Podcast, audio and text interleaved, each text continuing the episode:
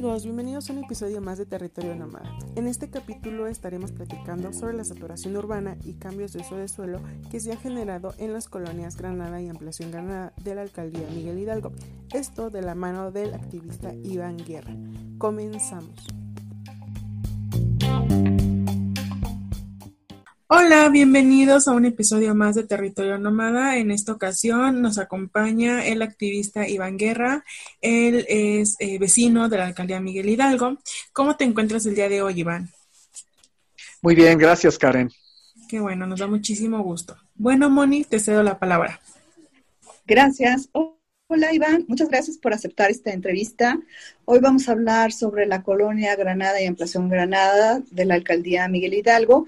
Me gustaría, si me lo permiten, hacer un, pequeño antecedente. Bueno, sabemos que esta zona eh, en un inicio era industrial con un poco de eh, zona habitacional para los trabajadores que vivían, que trabajaban en, esa zona. Y este, y bueno, a partir del año 2000 empieza a haber una serie de instrumentos normativos para poder transformarla, ¿no? Sabemos que esta zona contó en un inicio con un área de gestión estratégica, un plan maestro, un sistema de actuación por cooperación, un programa parcial de desarrollo urbano para 26 colonias incluidas estas, e impulsada por los vecinos. Y bueno, ha habido toda una serie de instrumentos normativos en la zona para poder planificarla y regularla. Bueno, eh, el 29 de junio de 2020, el Congreso de la Ciudad de México publica en Gaceta Oficial esta, esta autorización de cambios de uso de suelo en esta zona, cuatro predios, un poco más.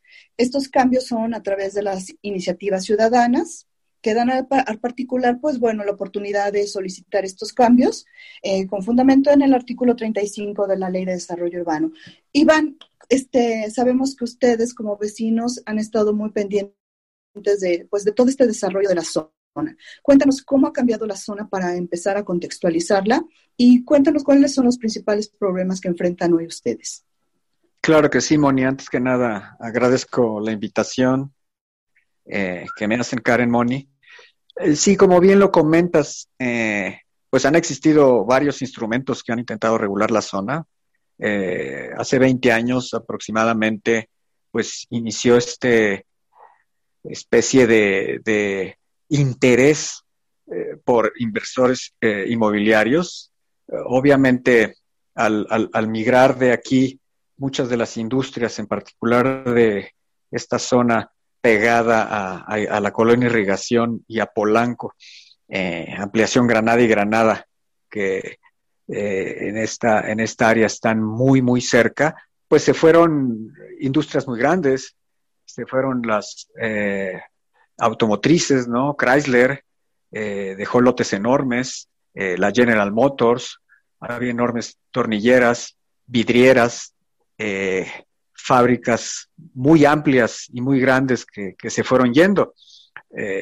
claro está que quienes tuvieron visión encontraron en esta zona a diferencia de cualquier otra que existiera en, la, Ciudad de México, en el Distrito Federal en aquel entonces, unas áreas enormes de desarrollo pegadas a zonas de muy alta plusvalía. Eh, digo, esas, esos hace 20 años. Obviamente ya se habían perdido muchas de estas zonas eh, hace mucho tiempo.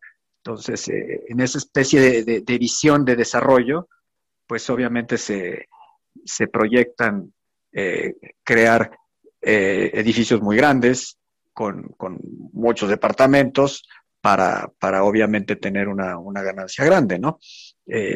Todo esto lamentablemente en todo este proceso no ha podido engarzarse con un instrumento adecuado para su planeación, para su gestión, para su mejor instrumentación en servicios a sus habitantes, ¿no?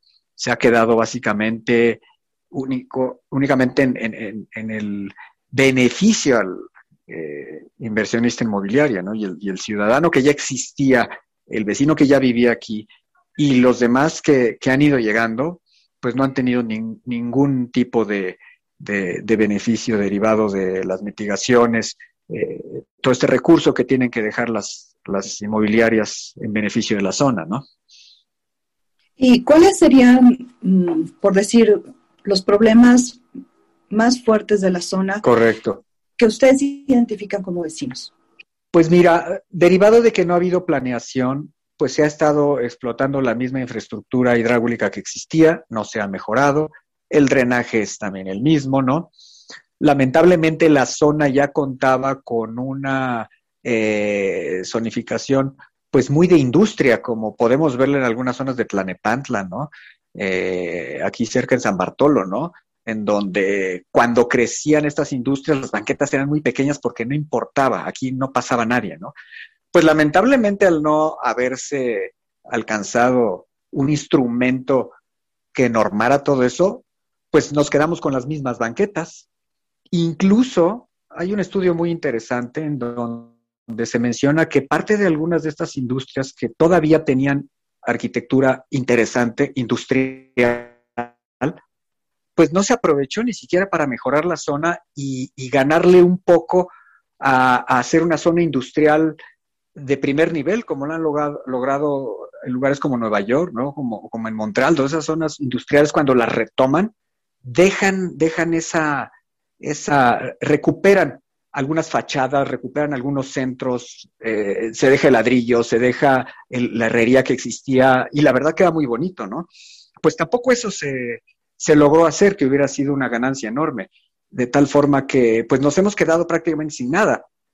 No había áreas verdes, aquí hay todavía, ya prácticamente es imposible recuperar, pero había espacios suficientes para hacer parques muy grandes, plazas eh, amplitud, eh, obviamente, de, espacio para el, para el, este, para el habitante, ciclovías, o sea, aquí había espacio para todo. Eh, lamentablemente todo eso derivó en poco a poco encontrar la ganancia en este, metros aire, ¿no? Para, para ir sacando dinero de todas estas grandes construcciones. Entonces, pues sí se ha quedado colapsada la movilidad totalmente, porque ahora muchos vecinos a lo mejor piden vías, pero no caben. Meter más vías eh, es, una complicación. Eh, hoy en día no está tan colapsado por la cuestión de la pandemia, pero regularmente es un paso obligado del Estado de México a la zona centro de oficinas, entonces es, un caos total, ¿no? Mucho ruido, por lo menos los vecinos durante los 10 años en los que empezó este boom, se tiene que vivir en un constante eh, ruido de tractocamiones, de industria, de taladros, abren las calles todos los días. Es, es muy complicado, la verdad, vivir aquí. Bueno, Iván, justamente ahorita que mencionaste todo este proceso de 10 años que has vivido con los vecinos, ¿cómo fue que estos, que se involucraron? ¿Cómo fue que un día se reunieron y dijeron, está pasando esto, tenemos que hacer algo? ¿Cómo fue esa unión vecinal? Cuéntanos un poco, por favor. Sí, Karen, cómo no. Es muy interesante. Mira, en realidad aquí ya había vecinos y ya había vecinos preocupados por sus colonias. De siempre ha habido, ¿no? Existieron eh, asentamientos eh, pegados a las vías de ferrocarril de Cuernavaca donde vivían personas en eh, casas de cartón empetrolado sobre prolongación Molière. Eso yo lo recuerdo de pequeño, yo he vivido aquí toda la vida. Y esos vecinos que en ese entonces pues habían llegado de manera irregular, ocuparon una calle y hoy son vecinos, ¿no? Eh, era una zona en la cual difícilmente, sobre todo en esta, en esta parte pegada a irrigación y, a Polanco, la circunscripción más o menos de Molière, Lago Sur y Presa Falcón, muy abandonada. Pero la parte de más abajo, pegada a la, a la, a la, a la modelo, donde está el Mercado Granada, este, y sobre todo de prolongación Molière hacia esa zona, había, hay mucha, mucho habitante. Los habitantes ya estaban aquí, se preocupaban por su zona, eh, cuidaban su entorno, pero no, no habían tenido la situación eh, de este boom, ¿no? Eh, quienes llegamos a partir de eso, a pesar de que yo soy habitante de la zona desde hace mucho tiempo, pues obviamente con toda esta situación de problemáticas con las inmobiliarias. Muchos vecinos empezaron a tener este, eh, juicios, eh, problemas, reclamos, ¿no? Eh, no se entregaba lo que se pedía, había incumplimientos eh, los derechos de uso y ocupación no se cumplían tampoco y se escrituraba antes de que la ley lo permitiera. Eh, y así los vecinos nos empezamos a conocer en todo este tipo de cuestiones de intercambio de opiniones relativos a las problemáticas que existían, además de las que ya estaban dándose en ese momento por la cuestión de eh, la preocupación de los servicios, ¿no? Eh, nos fuimos conociendo en este, en este eh, digamos, interés por la, zona. Así es que lo que primero nos unió fue el conocer el plan maestro que los las primeras inmobiliarias que llegaron aquí tenían planteado para la zona. Quisimos conocerlo, quisimos saber de qué se trataba, nos interesó saber por qué no se instrumentó, por qué se enlató en algún momento. Eh, llegamos a conocer aspectos de él y era bueno. O sea, ese primer intento fue bueno porque todavía había un interés por entregar una zona amigable, amena, con parques, eh, con mejoras. Pero cuando vieron que ya no fue conveniente para los intereses de lo que, porque siendo un muy jugoso, pues, pues se escondió, ¿no? Así básicamente fue como arrancamos. Ok, justamente ahorita que mencionaste eh, que se reunieron conforme a un interés, una, una duda que se y venía planteando en el territorio, ¿cuáles fueron las problemáticas que a las cuales ustedes han planteado soluciones y cómo ha sido esta organización para para que tantos vecinos, con tal vez algunos intereses, se pongan de acuerdo y consigan un buen común en la colonia. Esa es una observación muy interesante, Karen, porque como en todas las áreas de la ciudad no ha sido fácil y, y hay visiones de ciudad muy distintas, ¿no? Cada vecino tiene su propia visión y yo entiendo perfectamente bien los vecinos que ya existían aquí se sienten invadidos ¿no? O se sintieron más invadidos en aquel entonces. Hoy ya un poco, eh, muchos, con muchos de ellos tenemos muy buena relación. Eh, es una cuestión bastante orgánica porque existen también los comités vecinales y los copacos actualmente que han estado muy activos en apoyo, en apoyo a las colonias. Ya hay copacos o, miembros de copaco que son parte de, los vecinos que, habitan eh, los desarrollos. Eh, no ha sido, no ha sido fácil por el hecho de que las autoridades, eh, pues no, no, no puedo más que decirlo, no han logrado unir esfuerzos. Creo que su intención lamentablemente ha terminado siendo dividir. Entonces, eh, todo este esfuerzo vecinal que sí estuvo tomando mucho auge, eh, yo les diría hace 10 años, como unos cuatro años, cuando ah, estaba muy unido, ¿no? y, tuvimos muchas reuniones todos los vecinos en función de eh, saber cómo se podía mejorar la zona y de ahí arranca mucho el esfuerzo del, plan parcial que se, que se impulsa, ¿no? Pero eh, lamentablemente sí, sí debo mencionar, pues no ha sido muy constante, eh, no todos hemos podido estar en todas las actividades que ha habido y es normal, ¿no? Sin embargo, también eh, las autoridades han, tomado ventaja de ello, ¿no? Para, pues, no instrumentar ningún plan, porque tampoco ninguno es perfecto y ninguno está eh, adecuado a las necesidades que todo mundo pudiese requerir, pero pareciera que tiene el interés de que no nos organicemos más, ¿no? Y, que finalmente, eh, pues, como estamos ahorita en medio de una pandemia, pues especulando a ver qué va a pasar con el futuro y no normando la zona, ahorita que podemos tomar una pausa, ¿no? Que sería un momento. Iván, este, ¿nos puedes comentar? sabemos que ustedes, los vecinos de, Miguel Hidalgo, han este, impulsado diferentes iniciativas y que eh, han sido punta de lanza, lo diría así, en, en, cuanto a activismo y defensa por el derecho a la ciudad este, y del espacio público. Yo tengo como algunas acciones importantes realizadas. El programa Parcial de Desarrollo Urbano que bien comentas, han participado cuando se hizo la consulta del Parque Lineal, este, han solicitado la transparencia, la transparencia perdón, de las medidas de mitigación por instrumento de SAC, eh, han recuperado el predio de la CFE, trabajado en temas de movilidad con la alcaldía y con CEMOVI, este, están pendientes cuando Presa Falcón se inunda, están muy pendientes de proponer proyectos de presupuesto participativo, presentándose ustedes en foros. Cuéntanos, o sea, toda esta experiencia vecinal que ustedes tienen, me parece que es muy importante. ¿Cómo ha sido?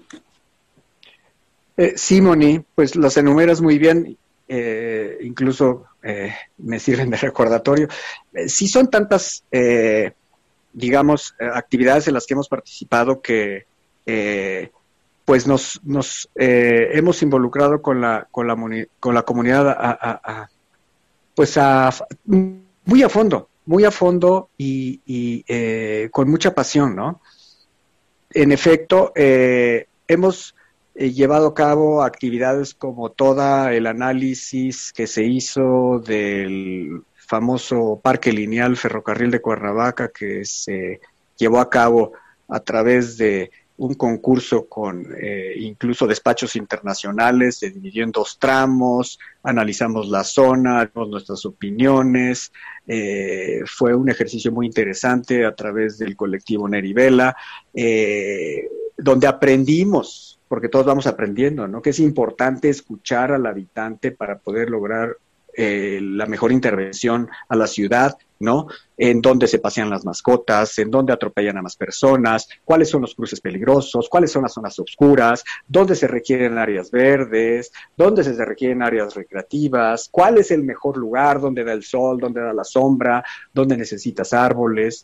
Fue muy enriquecedor y fue también de una manera un poco reveladora saber que este, mientras uno sea, eh, se involucre, eh, puede lograr un, mejor, un mejor resultado, ¿no? Yo no les voy a decir tampoco que, que no se lograron muchas cosas. A fin de cuentas, sí hubo situaciones muy específicas en el parque lineal donde no se cumplieron con eh, muchos de los, incluso eh, lineamientos que tenía el mismo concurso. ¿No? Entonces se va uno enterando de cosas que van sucediendo y que, y que lo rebasan a uno, ¿no? En donde hubo despachos que no cumplieron con ciertos requisitos y que terminaron teniendo eh, las licitaciones y que terminaron metiendo el, proyecto, en donde se esperaba infiltración a la tierra, eh, permeabilidad en banquetas, cruces seguros, y cuando ves el resultado dices, caray, todo este involucramiento de los vecinos, pues lamentablemente no fue exitoso, ¿no? Eh, pelear predios como el del Agua Alberto, que es una de las grandes luchas de todos los vecinos, no se excluye a nadie, eh, eh, que en algún momento estuvo en riesgo porque se quiso dar a cambio para que hay una familia que está luchando mucho por tener un predio allá en el Reforma Social, en el Parque Reforma Social, y, que se dicen dueños de él. Bueno, ya le querían dar el predio que se había dejado como mitigación, uno de los pocos predios que dejó Avilia para hacer un parque, estuvo a punto de darse a cambio para eh, que esta persona, eh, especulador inmobiliario, lo tuviera a cambio de otro parque que se dice dueño de él. Pues logramos que eso no se, no se hiciera, se hizo un parque también a medias, no con todas las especificaciones del proyecto original, pero finalmente ahí está. Ese yo creo que es el, logro más grande de todos los vecinos. Eh, tenemos también eh, el plan parcial, que fue un gran proyecto y del cual ustedes conocen muy bien, donde unió a 26 colonias, eh, 22, 26 Nomoni, en donde participaron miembros de comités de vigilancia, 26, sí, vecinos. Fue muy extenso ese trabajo, muy arduo, y, si no perfecto como todo, creo que era lo que apuntaba a ser eh, de alguna manera eh, la estrella de la corona para Granadas, ¿no? Tener un instrumento que pudiera normar la zona, que pudiera regular lo que se iba a hacer o que lo que se iba a hacer estuviera básicamente este, normado, ¿no? Y lamentablemente lo tenemos que decir como vecinos, o sea, blindado incluso, ¿no? Cosa que lamentablemente pues pues no se ha hecho y no se ha logrado. Ok, Iván, una consulta. El pasado primero de febrero, ustedes alzaron la voz para expresarle justamente al Congreso y a la eh, jefa de gobierno la, la, inquietud que ustedes tenían sobre los cambios que se iban a, los cambios de suelo que se iban a hacer con base a, bueno, sí que se iban a cambiar, ¿no? ¿Cómo fue esta consulta con los vecinos y qué iniciativas eh, se propusieron? Sí, o más bien esta no consulta. Sí, la consulta de la no consulta, pues eh, nos enteramos a través del director jurídico de, la alcaldía en, este, redes sociales, eso fue el año pasado, en marzo, eh, la publicación que hubo en la Gaceta de las Iniciativas Ciudadanas, que es el nombre que denomina la Constitución, pero en realidad cualquiera lo puede hacer, que fueron iniciativas que ingresaron eh, gestores inmobiliarios. ¿No? A pesar de que se llamen eh, iniciativas ciudadanas, para cambiar el uso de suelo a ciertos predios, ¿no? Pues bueno, eh, en aquel entonces se, se, publicaron, eh, compaginaba mucho con toda la situación que estábamos teniendo ya, pues de pandemia y todo esto, lo comentaba yo en alguna otra entrevista que tuvimos, pues tampoco somos, digamos, y yo no me denomino activista, pero bueno, ciudadano preocupado por mi zona profesional, ¿no? Entonces hay que trabajar, hay que hacer muchas cosas. Lamentablemente también en aquel momento nadie ingresó ninguna eh, queja ante el Congreso por estas iniciativas, se pudo haber hecho, que además sabemos que cada que salen este tipo de iniciativas, el mismo Congreso las desecha. O sea, eh, no quiero sonar como justificar, pero finalmente la gran mayoría se desecha. ¿no? La cuestión es que nadie lo hizo y hasta este punto en el que estamos, eh, se ingresó ya la propuesta a la Comisión de Infraestructura Urbana del Congreso eh, recientemente para aprobación.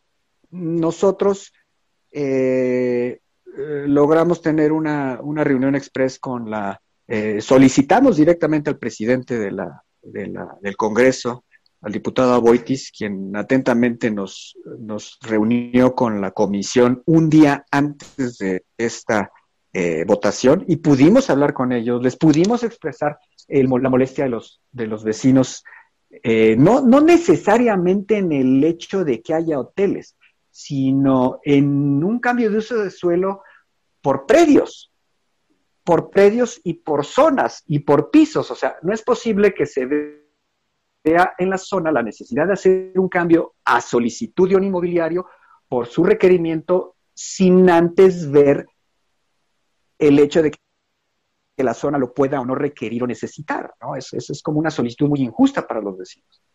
Y es el problema de fondo, no es tanto el que hay o no hay un hotel, porque también lo comentaron y uno de los argumentos de ellos era que ya estábamos invadidos aquí nosotros por las eh, aplicaciones eh, como Airbnb, en donde la, injusta, eh, eh, digamos, demanda que están, bueno, la, gran demanda que ellos están teniendo y, la injusta competencia que están teniendo contra el sector, hotelero convencional.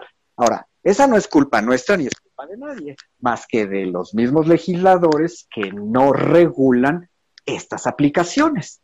O sea, regulen las aplicaciones, pero no las combatan metiendo un uso del suelo y afectando una zona donde hay 16 usos distintos que pueden tener. O sea, el hotel es una cosa, el antro es otra, el casino es otra, el bar, los eventos, o sea, todo eso es el impacto.